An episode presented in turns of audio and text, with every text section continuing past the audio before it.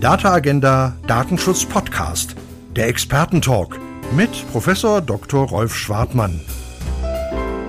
Herzlich willkommen, meine Damen und Herren, zum Data Agenda Datenschutz Podcast. Heute zum Thema Facebook per Abo. Wer bezahlt das Internet? Fragezeichen. Wir haben den 16.11.2023 und ähm, das ist ähm, ein besonderer Podcast, sozusagen ein Data Agenda Datenschutz-Podcast unterwegs. Der wird nämlich gesendet von der Datenschutzfachtagung DAFTA in Köln, die sich mit dem Thema KI-Gesetzgeber und EuGH neue Herausforderungen für den betrieblichen Datenschutz befasst. Und ähm, das tut aber für alle, die uns zuhören, gar nichts zur Sache. Nur Frau Benedikt und ich sind hier im Kölner Maternushaus zugeschaltet.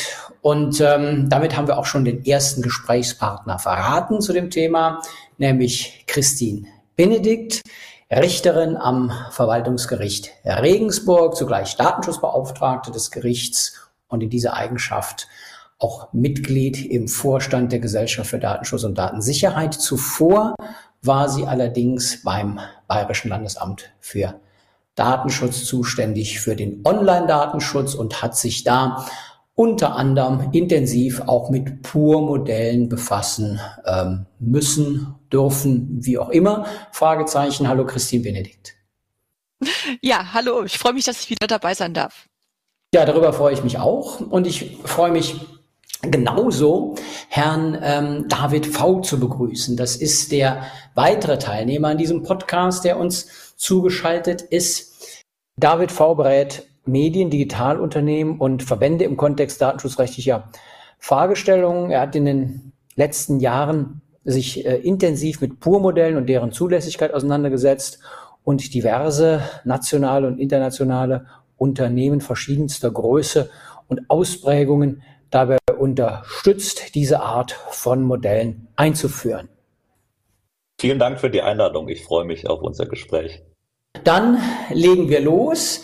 Äh, vielleicht zunächst mal so kurz die Agenda für heute. Ich würde ein bisschen äh, einsteigen mit äh, äh der Frage, worum geht's eigentlich? Äh, was hat es auf sich jetzt mit dieser ähm, Aufregung im November 2023 äh, Pur-Modelle? Und ähm, dann ähm, würden wir einsteigen in die Frage, was ist eigentlich so ein Pur-Modell? Was gibt es da am Markt? Das würde Herr V so ein bisschen beantworten und dann würden wir in die rechtlichen Grundlagen einsteigen und da wird Frau Benedikt mal die Meta-Entscheidung des Europäischen Gerichtshofs ein bisschen vorstellen aus dem Juli 2023, die ja durchaus eine wesentliche Rolle spielt für das, was wir heute hier besprechen. Ja, und dann würde der Ball wieder gehen an Herrn V. Der wird sich nämlich ein bisschen auseinandersetzen mit einem Dringlichkeitsbeschluss des Europäischen Datenschutzausschusses ähm, gegenüber der irischen Datenschutzbehörde aus dem Oktober 2023 und ähm, der ja dann dazu geführt hat, dass, dass dieses Bezahlmodell jetzt ab November 2023 tatsächlich auch am Markt ist. Ja, das ist die Idee und ähm, so würden wir starten. Aber vielleicht zunächst noch mal äh, von meiner Seite.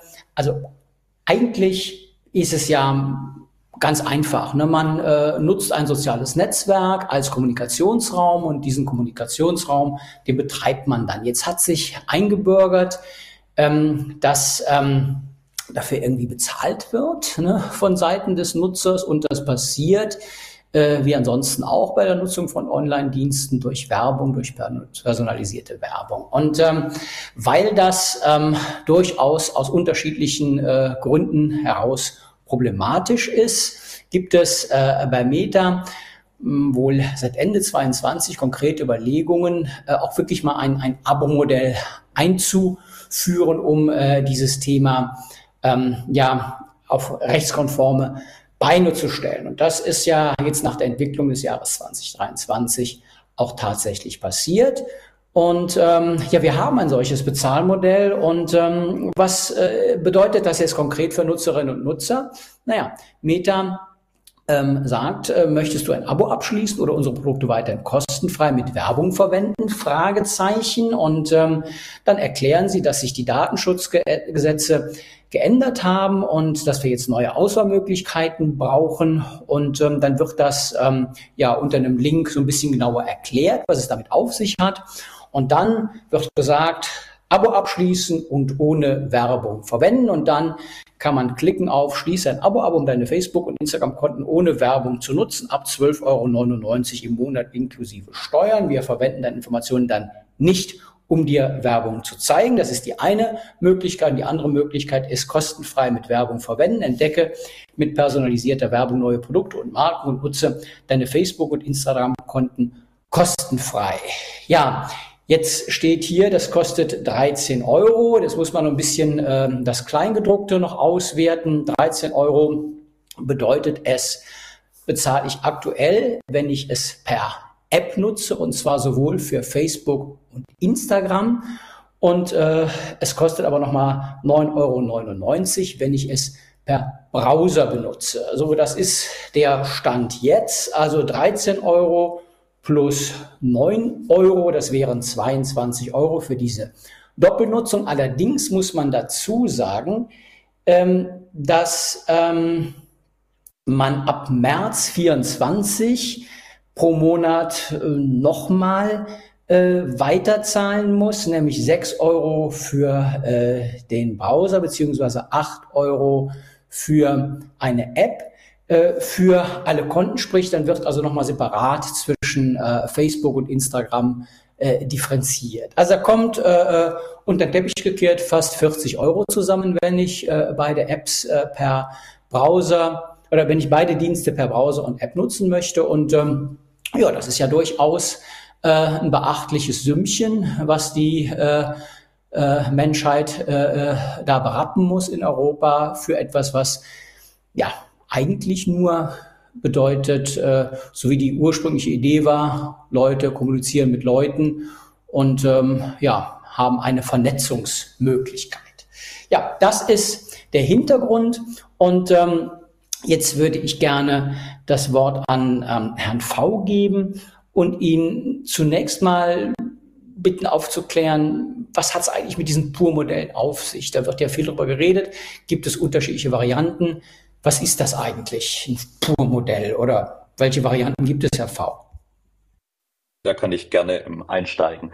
Grundsätzlich ähm, verhält sich es so, dass das Pur-Modell den Nutzer vor die Wahl stellt beim Aufruf von einer Webseite oder von einer App, wie Sie gerade geschildert haben, ähm, über welchen Weg er die Inhalte, die Services nutzen möchte. Entweder über zustimmungspflichtige Datenverarbeitungen, beispielsweise zum Zwecke der verhaltensbezogenen personalisierten Werbung oder eben im Rahmen eines entgeltpflichtigen Abos, welches mir dann Tracking und Werbefreiheit ermöglicht. Also grundsätzlich zuerst einmal eine ähm, Auswahlmöglichkeit für den Nutzer, dass ihm wieder die Entscheidung zurück in die Hand gegeben wird. Entweder werden die Inhalte und Dienste über Werbung finanziert oder eben über Entgelt und damit eben direkt ähm, so, dann gibt es unterschiedliche Unterscheidungskriterien. Ähm, einerseits gibt es Modelle am Markt, die das Thema pur und Paid Content, was ist Paid Content, zusätzlich noch bezahlpflichtige Inhalte auf der Webseite entweder zusammendenken, dass es ein, Art Premium-Abo gibt oder dass pur und weitere kostenpflichtige Dienste getrennt voneinander zu sehen sind.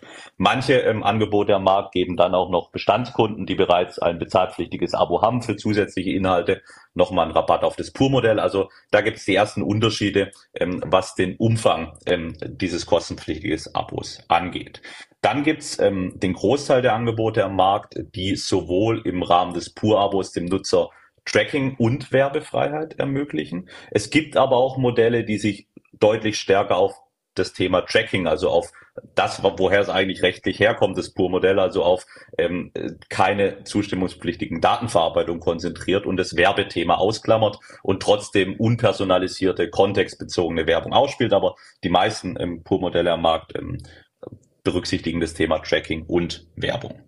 Ein weiteres Unterscheidungsmerkmal ist das Thema, inwieweit das Pur-Modell Website bezogen ist. Also ich einen Preis bezahle, jetzt wie bei Meta, und dann auf einer Plattform, auf einer Webseite von einem Anbieter dieses Pur-Abo nutzen kann. Oder es gibt beispielsweise Website-übergreifende Pur-Abonnements, wo ich einen Preis zahle und dann diese Werbe- und Tracking-Freiheit auf einer Vielzahl von ähm, angeschlossenen Webseiten äh, genießen kann, ist sicherlich nachher im Kontext der äh, Debatte um die Frage des Preises nochmal ein wichtiges Unterscheidungskriterium.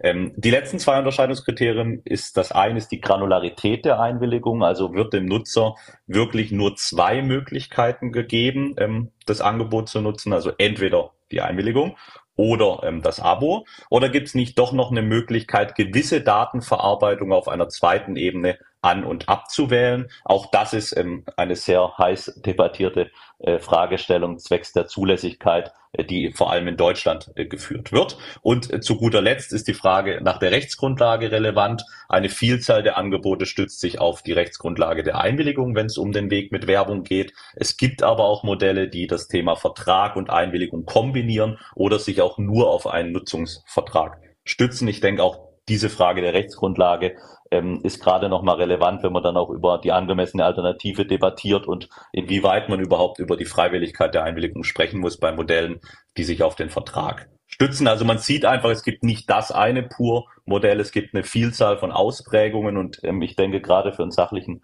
und zielführenden Diskurs ist es auch wichtig, äh, da immer drauf zu schauen und die Modelle im Einzelfall zu bewerten und nicht Pauschalaussagen äh, zur Zulässigkeit oder eben Nichtzulässigkeit von Pur-Modellen zu treffen. Ja, völlig. Vielen Dank für diese differenzierte und differenzierende Einordnung zu Pur-Modellen. Die zum Schluss adressierte Frage der Rechtsgrundlage, die leitet jetzt über zu Frau Benedikt und der Entscheidung des Europäischen Gerichtshofs zu Meta im Juli 2023. Da ging es dann in der Tat um die Abgrenzung Datenschutzrecht, Kartellrecht, eine viel diskutierte, sehr spannende Entscheidung. Und ich glaube, das ist eine gute Gelegenheit, ein wichtiger Anlass, diese Entscheidung vor dem Hintergrund ähm, der Pur-Modelle jetzt mal als abstrakter Begriff uns nochmal vor Augen zu führen. Und ähm, ja, das macht Christine Benedikt, denke ich. Ja, auch der EuGH hat sich im Juli 2023 schon mit dem Pur-Modell befasst. Zwar nur zwischen den Zeilen, aber in der Tat, er hat ausgeführt, dass durchaus aus Facebook vom Nutzer ein gewisses Entgelt nehmen kann. Vielleicht gehen wir aber einmal einen Schritt zurück und schauen uns mal an, wie es denn eigentlich zu dieser EuGH-Entscheidung kam und was der ETSA damit zu tun hat. Wir haben schon heute klargestellt, der ETSA hat sich bereits im Jahr 2022, es war konkret im Dezember 2022, da hat er eine verbindliche Entscheidung getroffen und festgestellt, dass die Datenverarbeitung im Meta-Konzern für den Zweck Werbefinanzierung, Werbetracking nicht auf Grundlage eines Vertrages erfolgen darf und auch die Interessenabwägung nicht greift. Parallel dazu hat das Bundeskartellamt eine ähnliche Prüfung durchgeführt, ein ähnliches Verfahren gegen Meta gestartet. Das allerdings schon ein bisschen früher, 2019, denn auch das Bundeskartellamt hat gemeint, wir können die Datenschutzgrundverordnung einmal prüfen und zwar eingebettet in eine AGB-Kontrolle. Was hat das Bundeskartellamt genau gemacht? Sie haben festgestellt, dass Facebook von überragender marktübergreifender Bedeutung ist und kam zum Ergebnis, Facebook nutzt diese marktbeherrschende Stellung aus.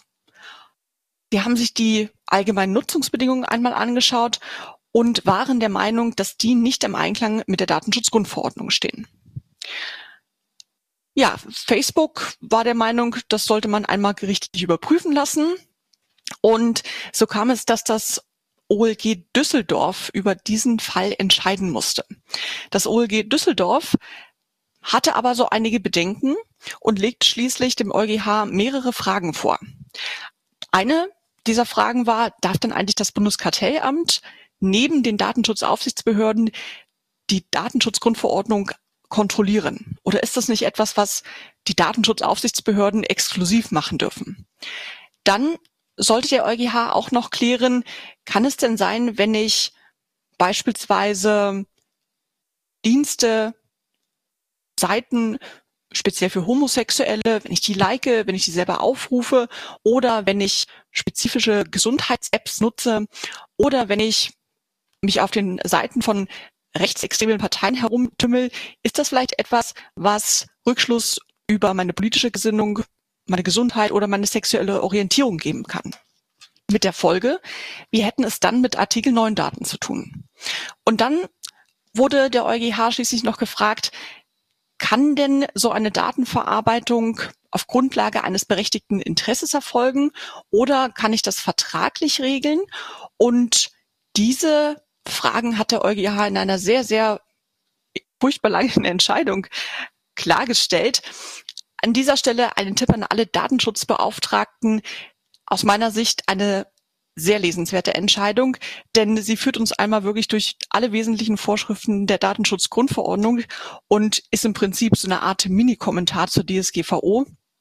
Also absolut lesenswert, auch wenn, wie gesagt, nicht unbedingt leichte Kost. Aber gut, jetzt kommen wir mal zu dem Punkt, was hat der EuGH zum Geschäftsmodell von Meta gesagt? Und ja, er hat zunächst einmal versucht, das darzustellen, was ist denn jetzt eigentlich das Geschäftsmodell von sozialen Netzwerken? Er hat klargemacht, ja, der Nutzer, für den ist es kostenlos. Der besucht eben diese Seite. Dafür werden aber die Nutzerdaten verarbeitet zu Werbezwecken. Und an dieser Stelle ist der EuGH erstmal stehen geblieben. Er hat dann, wie gesagt, viele, viele weitere Fragen noch beantwortet. Was für uns jetzt aber heute hier relevant ist, ist die Frage, kann ich denn so eine Datenverarbeitung zu Werbezwecken nicht nur auf der eigentlichen Plattform selbst, sondern vielleicht sogar webseitenübergreifend, kann ich das auf einen Nutzungsvertrag stützen? Oder ist das nicht etwas, was ja im berechtigten Interesse des Plattformbetreibers liegt? Denn so finanziert er ja diesen Dienst und so kann er eben auch dem Nutzer ja kostenlosen Zugang gewähren. Der EuGH war sehr klar und hat gesagt, Vertrag funktioniert grundsätzlich, aber es muss die Datenverarbeitung erforderlich sein, um diesen Vertrag zu erfüllen. Ich kann nicht einfach jeden x-beliebigen Verarbeitungszweck dem Nutzer unterjubeln, sondern es muss unterm Strich eine Hauptleistungspflicht sein. Und das ist es hier wohl nicht, denn das, was der Nutzer bekommt, ist ja das Kommunizieren mit anderen auf einer Plattform. Das nächste ist, auch bei den vielen Verarbeitungszwecken hat der EuGH gesagt, also das funktioniert nicht mit der Interessenabwägung. Und warum? Weil es einfach für den Nutzer erstens nicht zu erwarten ist, dass hier so umfangreich die Daten verarbeitet werden und im Übrigen eine Interessenabwägung bedeutet, ich muss jetzt nicht nur das berechtigte Interesse des Unternehmens auf die eine Seite der Waagschale legen, sondern die vielen weiteren Interessen, Rechte und Freiheiten der Nutzer. Und wenn man das mal gewichtet, auf die Waage der Justiz legt, dann schlägt die zugunsten der Nutzer aus und damit greift hier nicht die Interessenabwägung. Das heißt also, wir haben parallel Entscheidung des Europäischen Datenschutzausschusses und zeitgleich sozusagen überholend hat der EuGH über das Bundeskartellamt gleich mitentschieden, dass wohl der Vertrag keine geeignete Grundlage ist und die Interessenabwägung nicht greift. Das ist einmal in der Kürze die Sachlage dargestellt. Und nun hatte ich ja versprochen, dass ich die entscheidende Passage mal zitiere, in der der EuGH sich mit dem Pur-Modell befasst. Auch das so typisch EuGH-kryptisch. Er hat nämlich gesagt, also wenn nun dieser Vertrag nicht greift als Rechtsgrundlage, dann kann es ja sein, dass es möglicherweise eben die Einwilligung ist. Und er hat aber auch gesagt, es kann durchaus sein, dass der Plattformbetreiber vom Nutzer ein angemessenes Entgelt verlangt, wenn er eine gleichwertige Alternative anbietet, die dann vielleicht eben kostenfrei ist. Und das, glaube ich, wird auch von Meta verstanden als kleine Zusage des EuGH, dass so ein PU-Modell möglicherweise rechtmäßig sein kann. Ja, vielen Dank für die sehr präzise Einbindung in den, in den Kontext äh, und äh, die Geschichte der Entscheidung. Und ähm, ja, goldene Brücke zum Pur-Modell, kleine kryptische goldene Brücke vielleicht. Äh, ja, ähm, zumindest mal haben wir jetzt eins. Aber dass da so richtig äh, Druck äh, auf äh, diesen Vorgang kam, hat ja noch einen anderen Anlass, wenn ich das richtig sehe, Herr V., nämlich diesen Dringlichkeitsbeschluss aus dem ähm, Oktober 2023, von dem wir, das können wir, glaube ich, äh, an der Stelle verraten, alle nicht äh, wissen, was drin steht. Wir haben äh, versucht, da ranzukommen, aber wir kennen ihn nicht, wir kennen nur eine Presseabteilung, aber wir können uns vorstellen, was drin steht und dann vielleicht ähm, mal so ein bisschen äh, unabhängig davon, was da drin steht, halt einfach dieses, dieses Pur-Modell mal jetzt, äh, wie es vorhanden ist, bewerten. Aber vielleicht doch ein paar, paar Sätze zum, zum, zur Dringlichkeitsentscheidung und den Hintergründen ähm, äh, in diesem ETSA-Vorgang, äh, Herr V. Das ist sehr, sehr gerne. Ich würde da auch nochmal im Dezember 2022 gern ansetzen wollen, denn Meta hat ja lange Jahre, wie von Frau Benedikt ausgeführt, die verhaltensbezogene Werbung, die personalisierte Werbung auf die Rechtsgrundlage des Vertrages gestützt und das auch in Abstimmung mit der zuständigen nationalen irischen Datenschutzaufsichtsbehörde. Dann auch beschrieben, ab Januar 2023 wurde auf die Rechtsgrundlage des berechtigten Interesses seitens Meta für personalisierte Werbung umgestellt.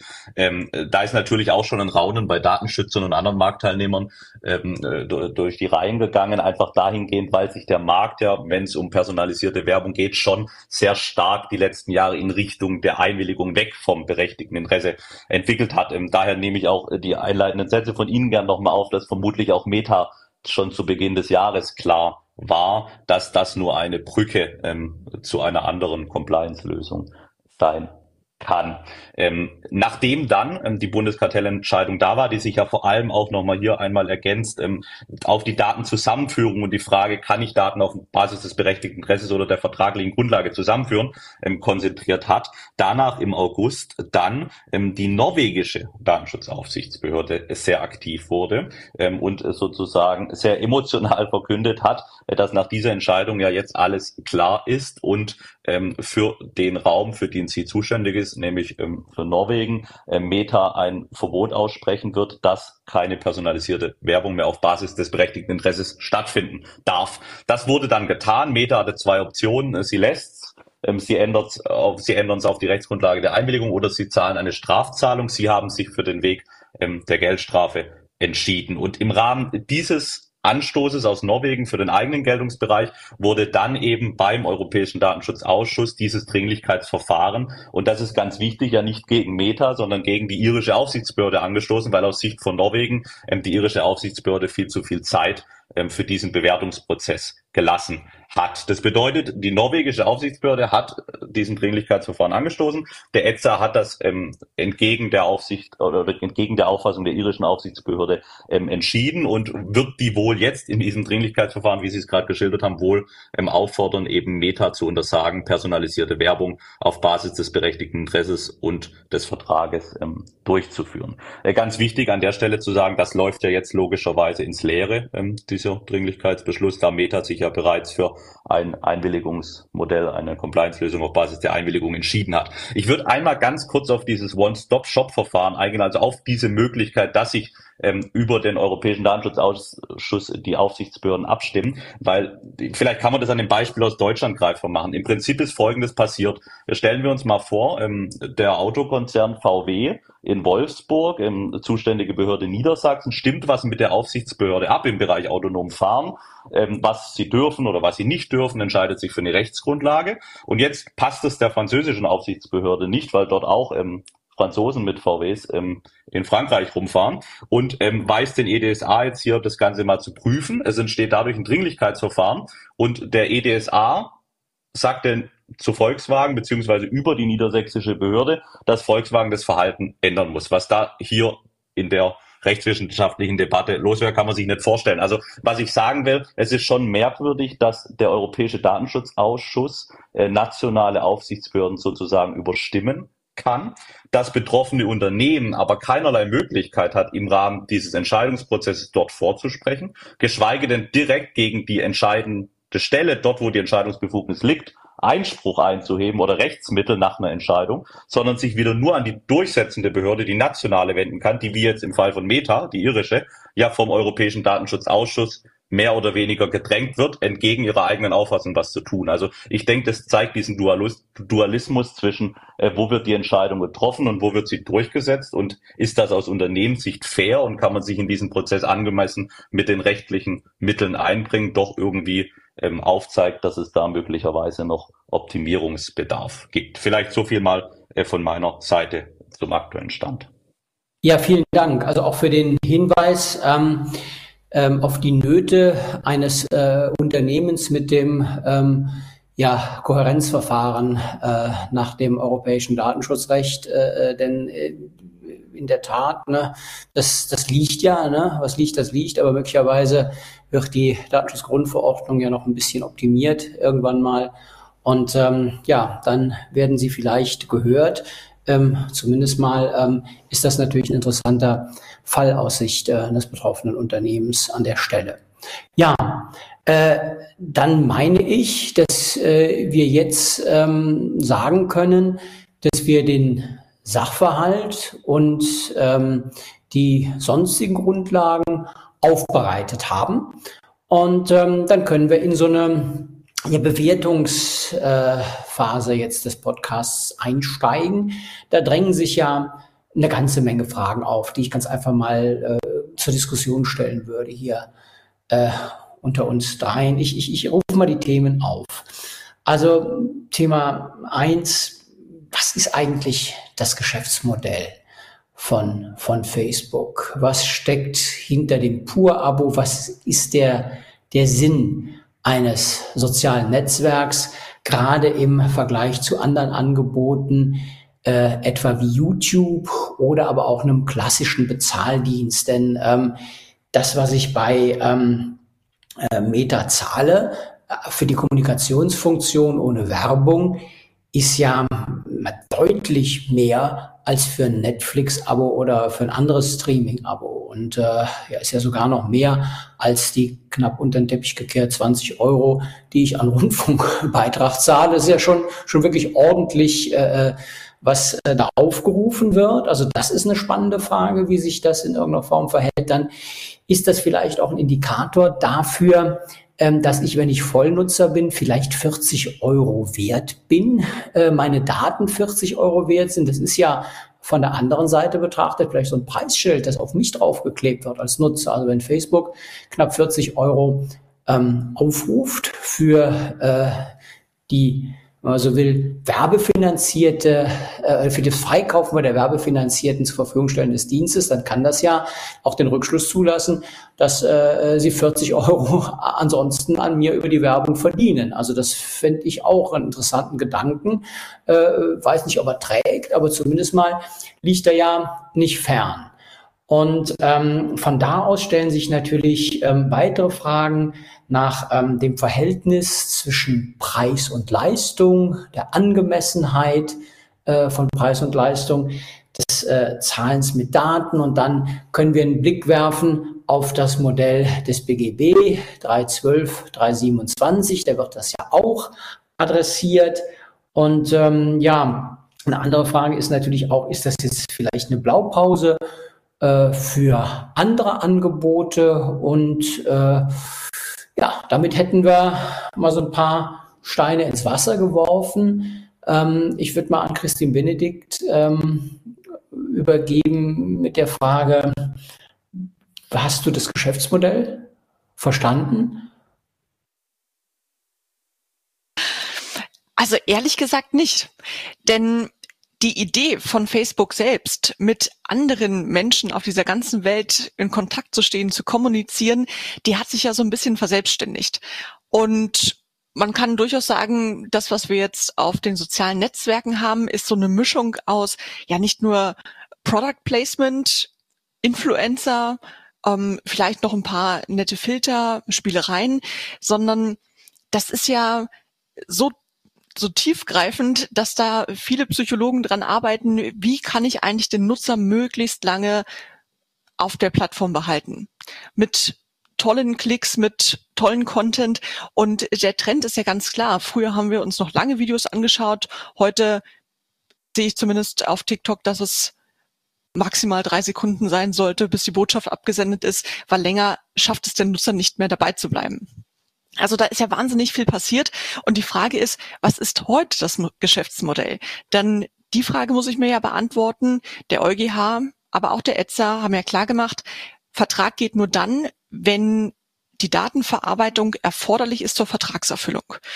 Also frage ich mich, was schließe ich denn jetzt eigentlich mit dem Nutzer für einen Vertrag? Was ist da die Hauptleistung, die ich dem Nutzer verspreche? Und wie gesagt, ich meine, ursprünglich war es einmal das Angebot, lieber Nutzer, du kannst mit all deinen Freunden auf der Welt miteinander in Kontakt stehen und kommunizieren. Aber was ist es heute? Da bin ich ehrlich gesagt überfragt, weil es möglicherweise auch so viele unterschiedliche Beweggründe gibt, diese Plattform zu nutzen. Natürlich haben wir noch den einen Nutzer, der ein paar Fotos teilen möchte, ein bisschen postet, aber wir haben natürlich auch durch das Influencer-Marketing da ein völlig eigenes Ökosystem in dieser werbefinanzierten Welt geschaffen. Und da würde ich sagen, dass die etwas zahlen dafür, dass sie auf der Plattform einen Account haben, das ist ja nun mehr als fair, wenn man mal die Werbeeinnahmen gegenüberstellt. Aber nochmal, wenn wir von dem Otto Normalverbraucher, von dem normalen Nutzer ausgehen, was bekommt der? Das ist in der Meta-Welt nicht so einfach festzustellen. Wenn wir das vielleicht mit anderen Plattformen vergleichen, wie Streaming-Dienste, YouTube, Netflix, da ist es wahrscheinlich einfacher zu ermitteln, auch wenn vielleicht einzelne Datenverarbeitung, gerade was das Nutzertracking angeht, die Profilbildung ähnlich sind. Aber zumindest kann da, glaube ich, der normale Nutzer viel, viel leichter einen Hauptleistungszweck entdecken. Und zwar, ich schaue mir Content an, der von anderen bereitgestellt wird und produziert wird. Aber ich bin sehr gespannt, was der Herr V dazu sagt, welchen Hauptleistungspflichten er erkennt. Ja, der Herr V, der ist ja ein bisschen näher dran, ähm, denke ich mal, an ähm, der Antwort auf diese Frage als äh, Frau Benedikt und ich. Und ähm, ja, vielleicht kann er helfen. Sehr, sehr gerne. Ich würde meine Antwort äh, dreiteilig äh, hören und das ist, gilt nicht nur auf Bezug ähm, auf das, auf die Entwicklung rund um Meta, sondern generell bei Pur-Modellen auch Richtung ähm, der Datenschutzorganisation Neub von Max Schrems, äh, dass das Pur-Modell ähm, als Narrativ dahinter steht. Ich bezahle für Datenschutz, ich bezahle für Privatsphäre. Nur reiche Menschen können sich zukünftig Grundrechte leisten. Und da würde ich gerne nochmal ganz klar sagen, ich halte dieses Narrativ für falsch es geht aus meiner Sicht bei Pur-Modellen und das gleiche gilt jetzt auch im Falle von Meta darum, äh, dass es ein Angebot gibt, mal ganz unabhängig, welche konkreten Leistungen, über was Sie gerade ähm, zu Recht nachgedacht haben, Meta alle bereitstellt. Ist es jetzt mehr die Vernetzung? Ist es jetzt mehr die Möglichkeit, mich in Gruppen zu organisieren? Ist es, was ist es? Ganz unabhängig dieser Frage, es ist ein Angebot. Es gibt ähm, doch den einen oder anderen Nutzer, welches äh, sowohl äh, Facebook als auch Instagram ähm, aus welchen Gründen auch immer nutzen wollen und denen werden jetzt Möglichkeiten angeboten. Also mir ganz wichtig,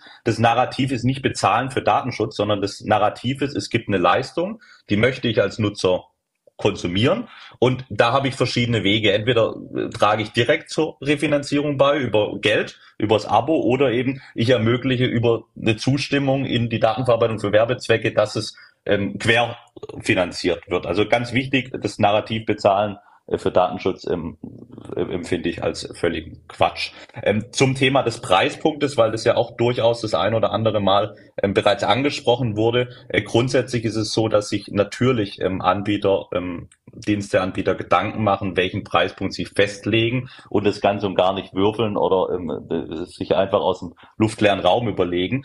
Sicherlich hat bei Meta, und das gilt auch für andere Pur-Anbieter, verschiedene Kriterien zur Preis ähm, Bildung zum ja, kommen zu diesem Preispunkt dazu gesprochen. Einerseits äh, kann natürlich ein Maßstab sein, wie viel verdiene ich denn ähm, mit diesem Nutzer durchschnittlich an personalisierter Werbung. Ähm, ein anderes Kriterium kann natürlich sein, sich mal benchmarkingmäßig anzugucken, was verlangen andere Anbieter für Pur-Modelle. Ähm, sicherlich könnte da Meta mal Richtung Google, Richtung dem Premium YouTube-Angebot gekostet haben, was meines Wissens nach auch in etwa einen ähnlichen Preispunkt hat. Und ganz spannend, noch einen dritten Punkt, auch Richtung Nutzer gedacht, sich mal auf Basis von Studien anzuschauen, wo es ja doch die ein oder andere gibt. Was ist denn der Nutzer bereit für einen Dienst zu bezahlen? Jetzt ist es immer schwierig, den Nutzer zu fragen, ähm, was er für einen bisher entgeltfreien Dienst bereit ist zu zahlen, weil da ist die Antwort relativ klar. Man kann die Frage aber, und es wird ab und zu auch in Studien gemacht, rumdrehen und sich anschauen, äh, wie viel Geld müsste ich denn einem Nutzer geben, damit er den Dienst nicht mehr nutzt. Und irgendwo ein Stück weit drunter liegt vermutlich der Preispunkt, den er möglicherweise bereit wäre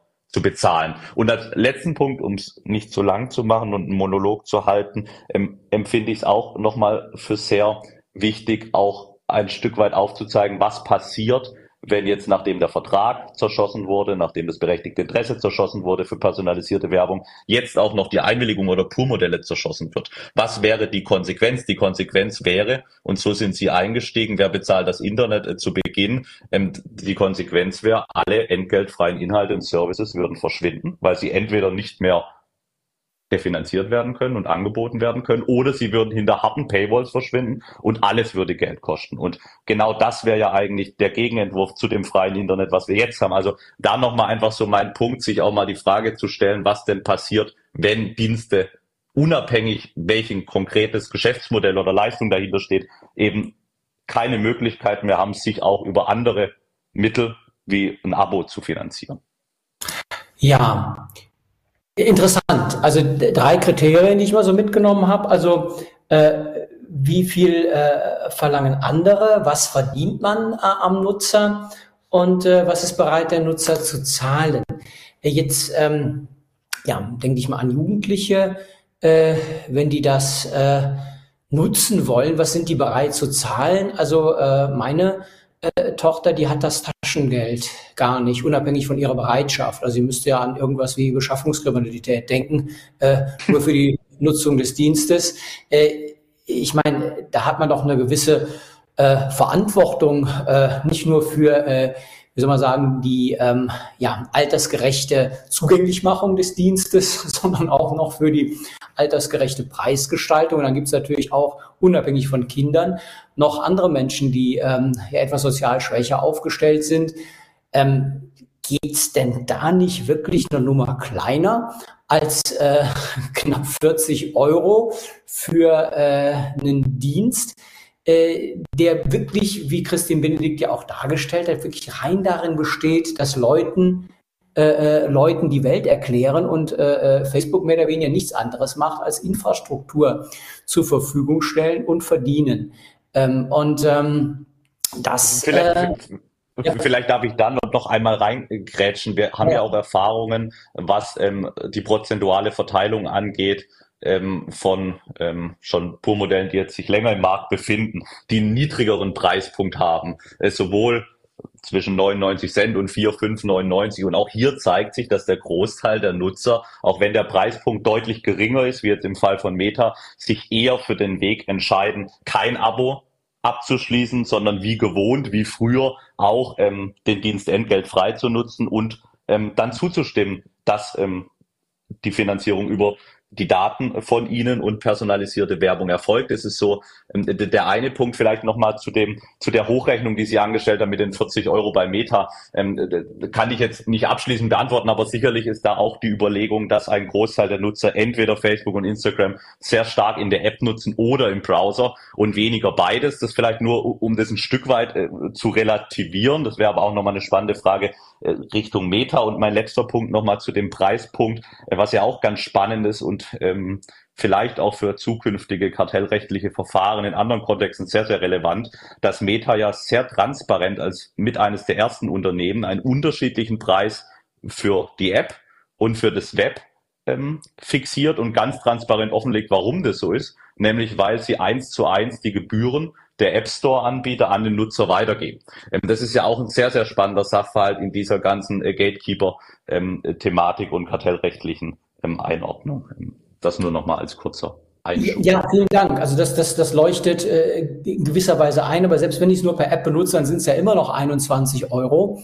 Und ähm, Sie haben eben Zahlen von vier oder ähm, fünf Euro in den Raum gestellt. Wenn das schon abschreckend ist, dann ist ja ähm, 21 Euro völlig indiskutabel. Also ist das dann wirklich ein, ein Angebot, von dem man ernsthaft behaupten kann, dass es äh, äh ein, ein, ein, ein, ein Nutzerin, Nutzer, Nutzer überhaupt erwägen kann, das wird für mich so ein bisschen ähm, ja fadenscheinig jetzt klingen. Also wenn man sogar schon weiß, also fünf Euro werden schon nicht bezahlt, also das ist ja ein großer Sicherheitsbuffer von äh, äh da nochmal 15 Euro. Also da kann man sicher sein, äh, äh, nach der Erfahrung, dass das äh, alles nur Spiegelfechterei ist, würde ich jetzt mal ketzerig vielleicht in den Raum werfen ähm, haben Sie nichts mit zu tun, aber die Frage, glaube ich, äh, äh, stellt sich, und ob diese drei Kriterien, die Sie genannt haben, äh, äh, Preisgestaltungs- und Preiskontrollbehörde überzeugt. Darüber muss man sich natürlich auch ernsthafte Gedanken machen. Ne? Also ich meine, ich befasse mich viel mit Ankereffekten und eine große Zahl in den Raum zu werfen, hat natürlich den Vorteil, dass man an der großen Zahl erstmal hängen bleibt. Das ist ähm, ein psychologischer ähm, ja, Punkt, äh, der ja auch durchaus legitim ist, aber auf der anderen Seite, naja, also ähm, das ist äh, jetzt für mich äh, ja noch nicht hinreichend klar, ne? also wie das äh, Geschäftsmodell und der hohe Preis jetzt äh, so realistisch äh, erscheint. Ähm, aber wie gesagt, das ist jetzt natürlich äh, äh auch, auch von mir nur eine, eine Bewertung, die ist jetzt nicht wirklich sehr fundiert, sondern die kommt aus dem Bauch. Aber vielleicht, Christine Benedikt, du irgendwie noch einen anderen Impuls oder bin ich zu streng oder was? Naja, also ich versuche es mal ein bisschen softer auszudrücken. Ja, man könnte den Eindruck gewinnen, dass diese alternative Möglichkeit, ich bezahle für den Content, für die Nutzung der Plattform nur so ein Alibi ist weil wir doch wissen, der Nutzer, der will eh nichts zahlen. Also ob er jetzt einen Euro zahlt oder drei, das ist zu viel, denn er hat ja immer noch in seinen Fingern, das ist alles gratis und ich kann sämtliche Services kostenlos nutzen. Das ist ja etwas, woran wir den Nutzer seit Jahrzehnten erzogen haben. Und es ist sehr schwer, ihm das wieder abzutrainieren. Wer sagt denn aber, dass es überhaupt einen Preis geben muss. Naja, werfen wir vielleicht mal einen Blick auf einen Beschluss der DSK, die ja ein paar Spielregeln für diese PU-Modelle tatsächlich ja schon festgelegt haben ist das nämlich ein Papier aus März 2023 und die DSK hat da als eine Voraussetzung Folgendes festgelegt. Ich muss eine trackingfreie Alternative anbieten und ich kann diese trackingfreie Alternative auch mit Kosten versehen. Das heißt, der Nutzer zahlt dafür. Alternative er gibt halt seine Einwilligung in die Datenverarbeitung. Jetzt befassen wir uns mal mit dem Preis. Dazu sagt die DSK, es muss ein marktübliches Entgelt sein und ich muss einen gleichwertigen Zugang eröffnen. Also ich kann jetzt nicht sagen, Nutzer, ich verlange jetzt hier die Einwilligung, du kannst zwar immer noch was zahlen, dann kriegst du aber deutlich weniger oder deutlich mehr oder was völlig anderes. Das sagt die DSK, das geht nicht. Es muss halt gleichwertig sein was hinter der Paywall oder hinter der Cookie-Wall lauert. Und das war es aber auch schon. Es muss ein marktübliches Entgelt sein. Und in dem Zusammenhang ist natürlich schon interessant, wenn wir jetzt mal andere Plattformen vergleichen. Wir haben den Anker gesetzt. Es bewegt sich alles so um die 10, 12, 13 Euro. Das haben wir schon am Beispiel YouTube miteinander besprochen. Ich denke da an sonstige Streamingdienste, Netflix. Ich kann werbefrei Spotify nutzen. Ich denke auch an Amazon mit Prime. Das heißt, wir bewegen uns da immer so in dieser Größenordnung. Und dann ist natürlich die Frage, wenn jetzt plötzlich die Platzhirsche immer irgendwas zwischen sieben bis zwölf Euro auspreisen, ja, ist es deswegen schon marktüblich, weil es die Großen machen und ich jetzt auf diesen Zug aufspringe? Oder gibt es da vielleicht andere Kriterien, um einen fairen Preis zu ermitteln? Und das führt uns ja wieder aber zu der ursprünglichen Frage, was ist denn eigentlich die Leistung?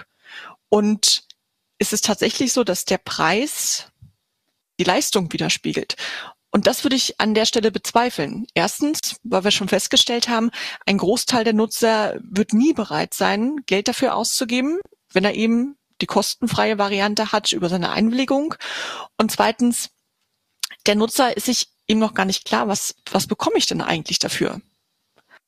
Das muss ich aber sowohl beim Vertrag als auch natürlich in der Einwilligung angeben. Auch das verlangen die Datenschutzaufsichtsbehörden, denn ich muss jeden einzelnen Verarbeitungszweck, für den ich eben diese Einwilligung benötige, präzise beschreiben. Und auch das sehen wir jetzt nicht nur in dem Papier der DSK, sondern völlig zu Recht hat auch der EuGH das wiederholt und gesagt, wir können nicht einfach pauschal sagen, wir haben einen Vertrag und los geht's mit der Datenverarbeitung, sondern jeden Vertragszweck muss ich unter die Lupe nehmen, wiederum schauen, ist das erforderlich, was da passiert, um den Vertrag, um meine Pflichten aus diesem Vertrag zu erfüllen. Und genauso mache ich das auch bei der Interessenabwägung. Heißt also, naja, unterm Strich, ich glaube, um die 12 Euro werden wir immer sehen bei sämtlichen Diensten. Ist das ein fairer Preis? Ist das ein angemessener Preis? Ich glaube, dazu werden sich die Datenschutzaufsichtsbehörden vielleicht nicht unbedingt äußern wollen, denn aus Österreich wissen wir zumindest, da hat die zuständige Behörde ja im Fall des österreichischen Standard die Webseite mal geprüft und gesagt, naja, so diese sieben Euro, die man da für vier Wochen als Abo zahlt, die sind schon irgendwie angemessen. Und seitdem haben wir halt diese Zahl im Raum, die kann jeder noch gerade so bezahlen, klar für den einzelnen Dienst. Aber wenn ich die Dienste mal summiere, dann komme ich ja schnell auf Beträge von weit über 100 Euro im Monat. Und dann stellt sich natürlich schon die Frage, ist jedem einzelnen Nutzer dieser Welt das Internet 100 Euro im Monat wert? Und beim Standard haben wir ja auch noch einen Content-Dienst. Ne? Aber Herr V, ähm, Gegenrede äh, oder äh, äh, andere Konturierung? Ich bin, ich bin einfach dankbar, dass wir drei hier drüber diskutieren dürfen und am Ende nicht dafür verantwortlich sind, abschließend zu bewerten, welcher Preis angemessen ist. Aber ich würde den Ball da einfach ein, ein, eine Position weiterspielen wollen, dahingehend mit der Frage, jetzt ist es ja so, Sie haben es völlig richtig ausgeführt, Frau Benedikt, dass die DSK sagt, naja, die Angemessenheit hat schon auch was mit dem Preis zu tun oder die Gleichwertigkeit. Auf der anderen Seite sehen wir jetzt äh, schon ähm, Tendenzen, dass sowohl ähm, äh, die Aufsichtsbehörde in Dänemark sagt, ähm, solange der Preis marktüblich ist, mischen wir uns als Aufsichtsbehörde nicht ein. Äh, wir sehen ähm, einen Herrn Fuchs ähm, als Aufsichtsbehördenleiter in Hamburg, der auch schon andeutet, jetzt auch im Kontext von Meta und sagt, also äh, ich, ich nehme mir hier nicht raus, als Aufsichtsbehörde überhaupt bewerten zu können, geschweige denn zu dürfen, ähm, ob der Preis angemessen ist. Das ist eher die Aufgabe des Bundeskartellamts. Also da kommen wir jetzt wieder in eine Thematik rein, äh, was die Zuständigkeiten angeht und dann vielleicht auch wieder fehlende Rechtssicherheit für Unternehmen auf der anderen Seite, wo die Aufsichtsbehörden sagen, sagen, also ein wesentlicher Bewertungsmaßstab neben der Granularität der Einwilligung, wo wir vielleicht gleich noch dazu kommen, ist die Gleichwertigkeit und naja, die bemisst sich schon sehr stark am Preis, aber wir selber können gar nicht sagen, ob der Preis richtig ist oder nicht. Das ist gar nicht unser Thema. Das muss irgendwie das Bundeskartellamt machen. Aber wir werden die datenschutzrechtliche Zulässigkeit äh, schwerpunktmäßig äh, an diesem Kriterium ausrichten. Und da frage ich mich schon wieder zurückzukommen, ist das dann der richtige Maßstab, um die Frage nach der Freiwilligkeit der Einwilligung zu bewerten? Sind denn die Signale der Aufsichtsbehörden äh, äh in Deutschland einheitlich, Herr V? Äh, oder gibt's? Wenn, wenn Sie die Behörden fragen, dann ja. Äh, wenn Sie aus der täglichen Praxis berichten, ähm, gibt es durchaus ähm, große Unterschiede, was äh, die Bewertung von Purmodellen angeht, trotz ähm, des vorliegenden DSK-Beschlusses, der ja fairerweise an vielen Stellen ähm, zwar Leitplanken und die Kriterien nennt, aber auch noch Bewertungsspielraum lässt. Also was ist denn eine zulässige Zweckbündelung beispielsweise von äh, verschiedenen Zwecken? Ähm, wie sieht's denn mit der Gleichwertigkeit aus? Also es gibt Behörden, ich denke, da verrät man kein Geheimnis, wie beispielsweise die Hamburger Behörde, ähm, die ja auch große ähm, Medienunternehmen ähm, in ihrem Verantwortungsbereich hat, ja auch unter anderem Meta auf Deutschland geschaut, die grundsätzlich Purmodelle als zulässig empfinden und da auch ähm, die Bedürfnisse und ökonomischen Notwendigkeiten der Wirtschaft sehen. Und es gibt wiederum auch Behörden, äh, da denke ich jetzt an Niedersachsen oder Berlin, äh, die da eine völlig andere Haltung einnehmen. Was mich immer nur verwirrt ist, äh, dass wenn man mit den Aufsichtsbehörden direkt spricht, auch auf Panels oder auf öffentlichen Veranstaltungen, dass da zurzeit sehr dieser Zusammenhalt und die gleiche Positionierung und dass sich das alles verbessert hat zu früher ähm, beschworen wird, ähm, dann aber in Verfahren völlig unterschiedlich agiert, was natürlich ähm, in Abstimmung zwischen zwischen den Unternehmen, äh, was ja genauso stattfindet wie die Abstimmung zwischen Aufsichtsbehörden, schon zu einer hohen Verunsicherheit führt, wenn die eine Behörde sagt, das Modell X ist in Ordnung, die andere Behörde sagt, das Modell Y ähm, auch, ähm, dann kommt die dritte und sagt, also X und Y geht gar nicht. Also ähm, da sehe ich weiterhin ähm, keine ähm, einheitliche Bewertung, wenn man dann in die Details einsteigt. Ja, also das ähm, erlebt man ja häufiger mal, äh, das Problem der mangelnden Einheitlichkeit. Äh, das ähm, ist ein grundsätzliches Problem, was äh, natürlich dann hier auch misslich ist.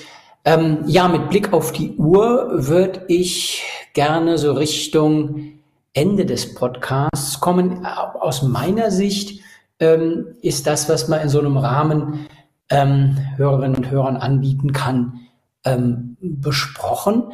Ähm, Gibt es Dinge, die wir noch adressieren sollen wollen? Äh, kurz, ähm, äh, Herr V. Ja? Sehr, sehr gerne. Ich denke, es ist einfach nochmal wichtig festzuhalten, dass ich ja eine Vielzahl von europäischen und auch dann äh, in unserem Sonderfall deutschen Aufsichtsbehörden grundsätzlich positiv zur Zulässigkeit solcher Modelle geäußert haben und es jetzt einfach drauf ankommt, ähm, sachlich, unemotional, was sicherlich mit dem Schritt von Meta nochmal schwieriger wird, wie es vorher war, ähm, äh, die, die Zulässigkeit äh, zu bewerten und da gemeinsam Wege zu finden und auch nochmal zu schauen, was will denn der Nutzer und wie können wir denn die Interessen des Nutzers und aber auch die ökonomischen Notwendigkeiten von Diensteanbietern in, in dem rechtlichen Rahmen, den wir jetzt nun mal haben, zusammen bekommen. Vielleicht noch ein Blick so in die Zukunft. Ich bin mir nicht immer sicher, ob diese sehr starke Fokussierung auf diese eine Rechtsgrundlage der Einwilligung wirklich am Ende äh, zur informationellen Selbstbestimmung beiträgt oder ob das eine sehr starke Verengung des Diskurses ist, ähm, bin ich mir manchmal nicht sicher. Ähm, aber ich denke, Pur-Modelle sind grundsätzlich gekommen, um zu bleiben und es stellt sich jetzt auf Dauer nur die Frage, ähm, in welcher Form ähm, diese Bestand haben werden. Das vielleicht so als kleiner Ausblick meinerseits. Da wird mich aber auch nochmal sehr ähm, Frau Benedikts Meinung interessieren, wie sie äh, gerade auch jetzt nach dieser sehr prominenten Entscheidung von Meta auf das Pur-Modell äh, zu setzen, einschätzt, wie sich da die Lage weiterentwickeln wird. Ja, also das ist kein Geheimnis. Ich bin schon lange ein großer Freund des Pur-Modells, weil wir dem Nutzer die Möglichkeiten geben zu sagen, äh, was will er eigentlich? Voraussetzung ist aber auf beiden Seiten, sowohl bei der Einwilligung als auch im Vertrag, ich mache klar, was ist die Datenverarbeitung. Also da hat das PO-Modell jetzt keinen Vorteil. Es wird dadurch nicht einfacher, sondern durchaus nochmal eine Schippe komplexer. Aber dennoch, ich meine, wenn diese Voraussetzung erfüllt ist, der Nutzer transparent weiß, was passiert bei der Einwilligung mit meinen Daten, wenn er sagen kann, okay, was bedeutet der Vertrag für mich, was bekomme ich dafür und was für eine Datenverarbeitung gibt es dann im Hintergrund? Wenn das klar ist, dann muss ich sagen, da bin ich sehr leidenschaftslos. Welche die richtige oder die bessere Rechtsgrundlage dafür ist, das muss am Ende der Nutzer entscheiden und damit ja dann auch der Markt. Wenn wir nämlich feststellen, diese ganzen Bezahlvarianten sind im Prinzip ganz nett, weil man sich damit dann die Einwilligung doch ein Stück weit legitimiert und zumindest dann eine Alternative hat auf dem Papier, aber der Nutzer sagt, ich bleib dabei, kostenlos ist einfach besser, dann ist das ja auch schon etwas. Aber wie gesagt, entscheidend ist für mich, hat der Nutzer da eine echte Wahl? Ist er transparent informiert? Und ich meine, das ist natürlich etwas, was in erster Linie der Verantwortliche als Pflicht auferlegt bekommen hat. Aber man darf immer nicht vergessen, ich glaube, wir haben auch noch ganz schön Nachholbedarf, wenn es darum geht, den Nutzer ein Stück weit zu informieren im Sinne von überhaupt erstmal diese Selbstbestimmung auszuüben. Und da diskutieren wir jetzt schon seit vielen, vielen Monaten über Explainable AI, über KI-Anwendungen. Aber ich glaube, wir müssen nochmal da einen Schritt zurückgehen und dem Nutzer eigentlich klar machen, wie die Wirtschaftskreisläufe hier im Internet überhaupt funktionieren. Und wenn wir das verklickert haben, dann bin ich da ganz guter Dinge, dass dieses PO-Modell auch ein Erfolgsschlager ist. Das ist doch ein gutes, gutes Schlusswort. Ne? Also ähm, ja, wir sind hier im Kölner Maternushaus. Ne? Das äh, passt der Satz, äh, die Messe der Po-Modelle ist noch nicht gesungen, ne? würde ich mal sagen. Ich glaube, ähm, das äh, ist jetzt ein erster greifbarer Ansatz, den wir haben. Wir werden den ähm, begleiten, verfolgen, Alternativen diskutieren. Und äh, ich bedanke mich sehr herzlich bei Christine Benedikt und David V für die Mitwirkung am Data Agenda Datenschutz Podcast Facebook per Abo. Wer bezahlt das Internet? Fragezeichen. Ähm, der ähm, ja, mich jedenfalls äh, wieder sehr gut informiert hat und ähm, da bin ich ja schon mal einer. Ich hoffe, das gilt für die Zuhörerinnen und Zuhörer auch. Und ähm, ja, freue mich auf den nächsten Data Agenda Datenschutz Podcast und sage für heute Dankeschön.